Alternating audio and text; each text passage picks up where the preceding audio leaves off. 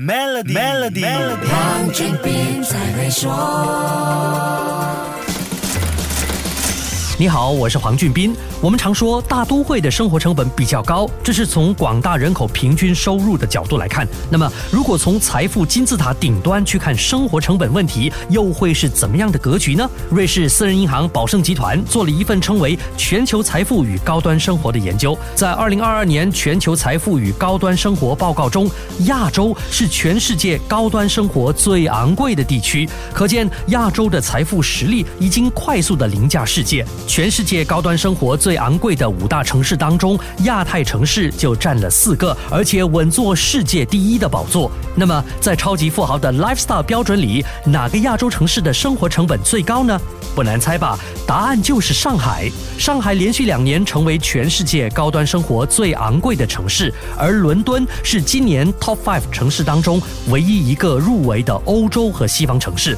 如果把名单再拉长到 top ten 城市，十大的位置都被亚洲和欧洲城市占据，没有美国城市进入十大名单。二零二二年的高端生活成本最昂贵的十大城市，他们分别是：第一名上海，第二名伦敦，第三名台北，第四名香港，第五名新加坡，第六名摩纳哥，第七名苏黎世，第八名东京，第九名悉尼和第十名巴黎。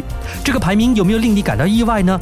报告说，去年和今年各大城市的排名变化不大，全球最昂贵城市大多数还是亚洲城市。美国算是高端生活最实惠的地区，因为高端生活最昂贵的十大城市中并没有美国城市。那么这份报告的研究结果反映了什么呢？它对我们又有什么意义呢？下一集跟你说一说。守住 Melody，黄俊斌才会说。